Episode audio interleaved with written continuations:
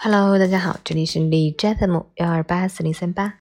听心的脉动，说实话，我是主播雨帆。今天的成长家园分享内容是：把快乐注入自己的所爱，便是最大的幸福。作者：重庆吴玉平。每当我和孩子们在一起的时候，我会忘记自己的存在，因为孩子们带给我的欢乐早已把我融化。虽然是在课堂上，但我不认为我是在给孩子们上课。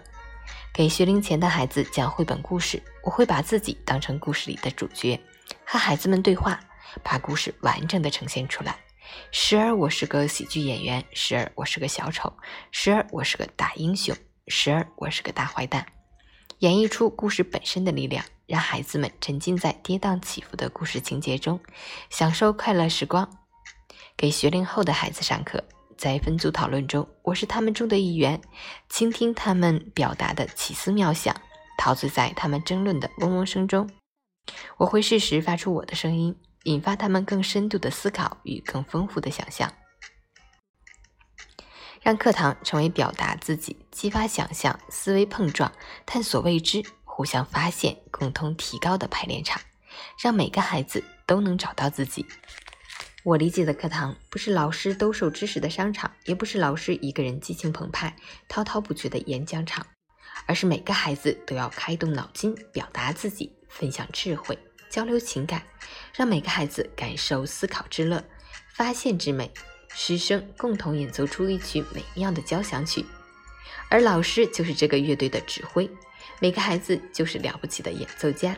都有他们擅长演奏的乐器。